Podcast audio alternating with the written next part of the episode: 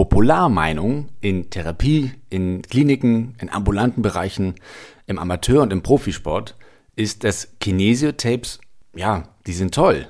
Und unterschiedliche Farben beeinflussen ebenfalls unterschiedliche Strukturen. Nun, eine Behandlung mit Kinesiotapes ist wissenschaftlich nachgewiesenermaßen nicht wirksam und nicht zu empfehlen. Aber wie kann das sein, dass es bei mir, bei meinen Klienten und Freunden so subjektiv gut nachweislich helfen konnte? Moin und willkommen zum Running Physios Podcast. Ich bin Valentin und hier geht es um Bewegung, um Laufsport und medizinische Hintergründe. Dieser Podcast bietet eine Plattform, Antworten zu erhalten und neue Projekte zu beginnen. Lasst uns gemeinsam Fragen stellen. Fragen, die uns weiterbringen, Fragen, die uns Mut machen und Fragen, die uns verbinden. Schön euch mit dabei zu haben.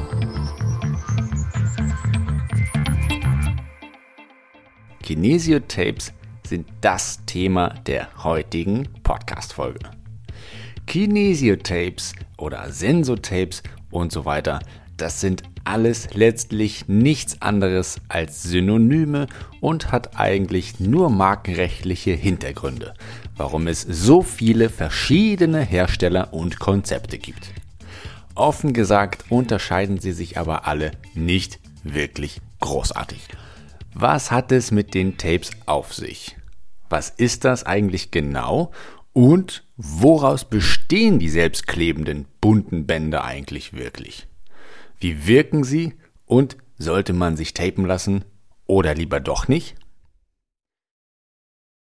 Ich selbst habe bereits während meiner Ausbildung den Tape-Kurs absolviert und mich selbst und meine Kollegen fortan fröhlich in sämtlichen bunten Farben getaped.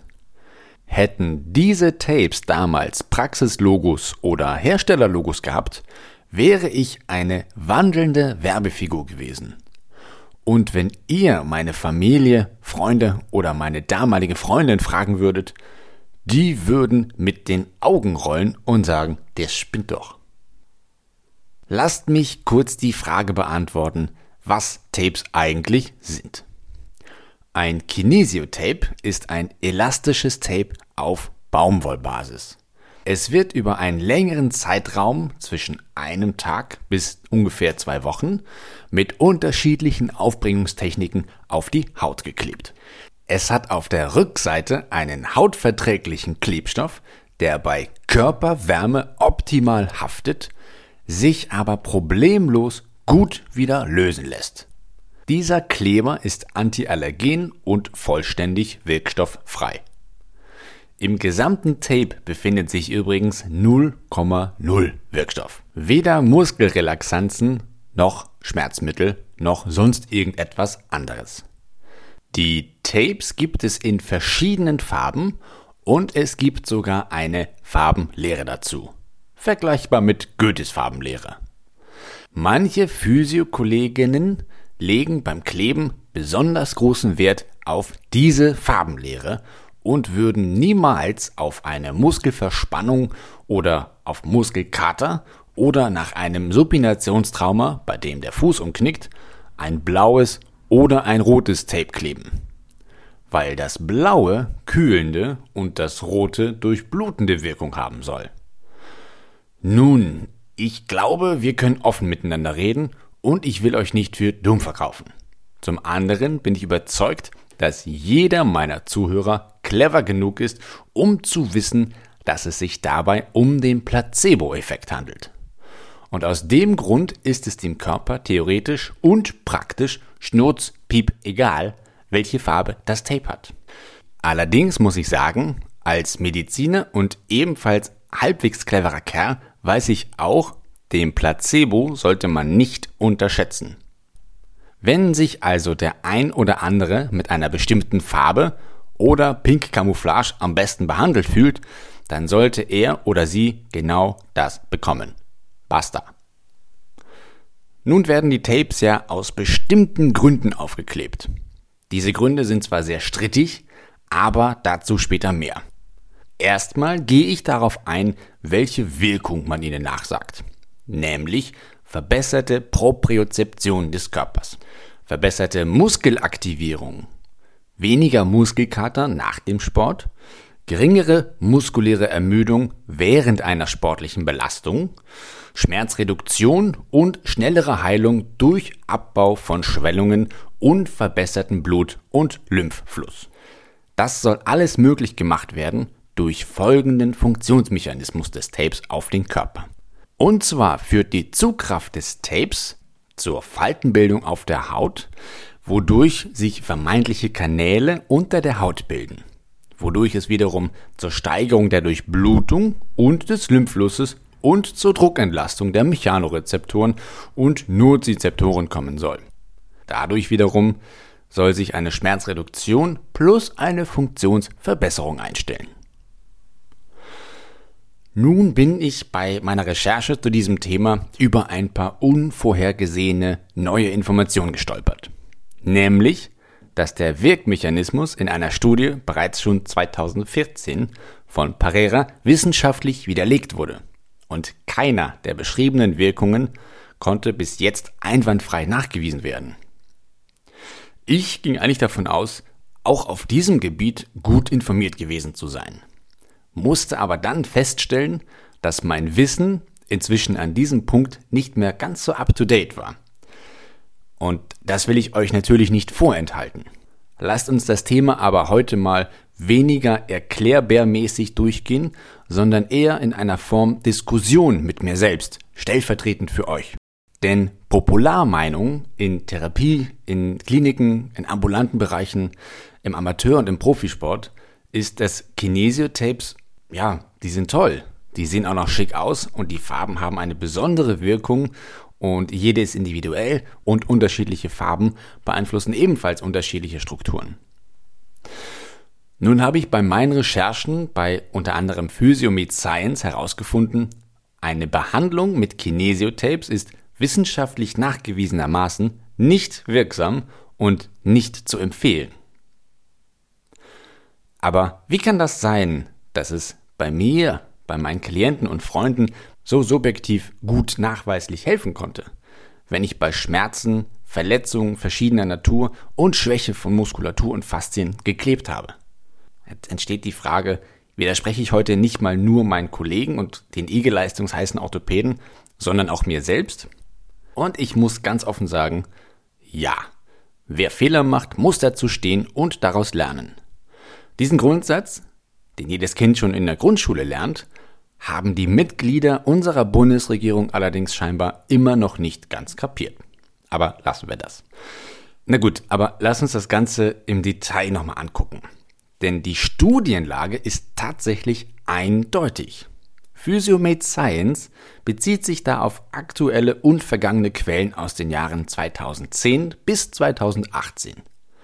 Dabei haben verschiedenste Wissenschaftler, wie zum Beispiel Bassett, Williams, Morris, Lim, Parera und viele weitere unabhängig voneinander untersucht, ob es klinisch signifikante Einflüsse oder Verbesserungen durch das Kleben von Kinesiotapes auf die betroffenen Stellen gibt. Insgesamt wurden in den acht Jahren über 81 Studien erhoben, bei denen man sich auf Sportverletzungen, auf Erkrankungen des muskuloskeletalen Systems wie zum Beispiel Muskelfaserrissen oder Sehnenansatzreizungen und auf das Lymphsystem bezog. Und bei keiner einzigen konnte eine sogenannte klinische Signifikanz nachgewiesen werden. Auch bei Rückenschmerzen und Kniearthrose konnte keine Wirksamkeit nachgewiesen werden. Und allein dazu gibt es 27 Studien. Allerdings muss man sagen, dass man hierbei die Alleinwirkung von Tapes ohne physiotherapeutische Behandlung untersucht hat. Denn bei vier Studien aus dem Jahre 2018 von Herrn Ibrahim Adnan Saracoglu, seines Zeichens ist er ein türkischer Chemiker, Biochemiker, Mikrobiologe, Hochschullehrer und Forscher, gibt es bei Impingement-Syndromen der Schulter in Kombination mit physiotherapeutischen Anwendungen recht gute Behandlungserfolge. Der Vollständigkeit halber muss ich allerdings sagen, dass man sich über die Qualität der Studien uneinig ist. Im selben Jahr kam aber eine Auswertung von insgesamt zehn Studien heraus, in der es um Sprunggelenksfunktion bei kranken und gesunden Probanden ging. Dabei konnte man bei Kranken eine bessere Stabilität der Sprunggelenke beim sogenannten Star Balance Test feststellen, auch bekannt unter Y-Balance Test.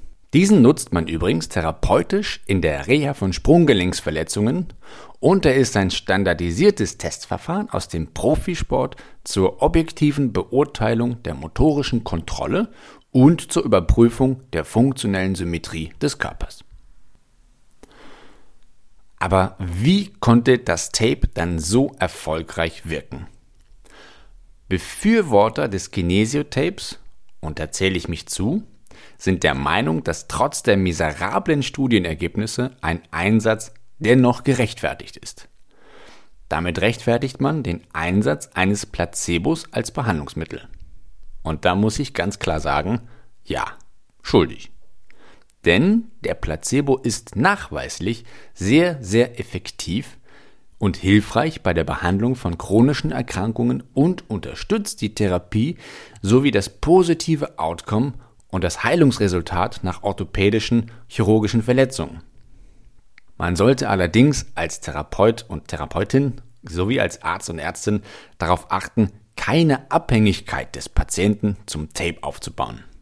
Denn sonst könnte sich die Compliance negativ verändern, so dass der Patient den Glauben entwickelt, dass sein Körper nicht über die nötige Robustheit verfügt, um eine Krankheit zu überwinden. Und das kann den Fokus der Behandlung nachteilig verschieben. Das wissenschaftliche Fazit, dem ich mich persönlich anschließen möchte, lautet, die effektivste Behandlung wirkt durch den Placebo-Effekt plus dem wahren bzw. eigentlichen Behandlungseffekt durch den Physiotherapeuten. Kinesiotapes ohne physiotherapeutische Intervention wirkt nur durch einen Placebo-Effekt, der unzuverlässig und nur zufällig wirkt. Wer von euch mit akuten Beschwerden zu tun hat und in physiotherapeutischer Betreuung ist, sollte sich auf jeden Fall zusätzlich tapen lassen, um die Regeneration über den Placebo zu unterstützen. Wer nur zum Tapen kommt und das vielleicht schon seit Jahren, der ist in eine Negativabhängigkeit geraten und sollte sich eher überlegen, das eigentliche Problem therapeutisch vielleicht nochmal behandeln zu lassen und dann seinem Körper die Möglichkeit geben, selbst erfolgreich ohne Tape damit klarzukommen. Wenn ihr euch jetzt angesprochen fühlt oder mehr über das Taping, dem Placebo oder andere Tapeformen wie Crosstapes und unelastische Sporttapes wissen wollt, dann vereinbart am besten einen Termin in meiner Praxis und dann freue ich mich, euch persönlich kennenzulernen. Ich wünsche euch eine erfolgreiche Restwoche. Wenn euch diese Folge gefallen hat, dann teilt diese Folge und lasst mir ein Like da. Wenn ihr Fragen habt oder wollt, dass ich auch zu einem eurer Themen mal eine Folge mache, dann schreibt mir gerne auf Instagram, Facebook oder per E-Mail. Die Links dazu findet ihr ganz unten in den Show Notes. So, wir hören uns wie gewohnt in zwei Wochen wieder. Weitere Informationen zur Physiotherapiepraxis Running Physios und diesem Podcast findet ihr auf Instagram, Facebook und unter Running Physios Podcast auf allen gängigen Streaming-Seiten. Bis dahin, bleibt in Bewegung und lasst es euch gut gehen. Euer Running Physio Valentin.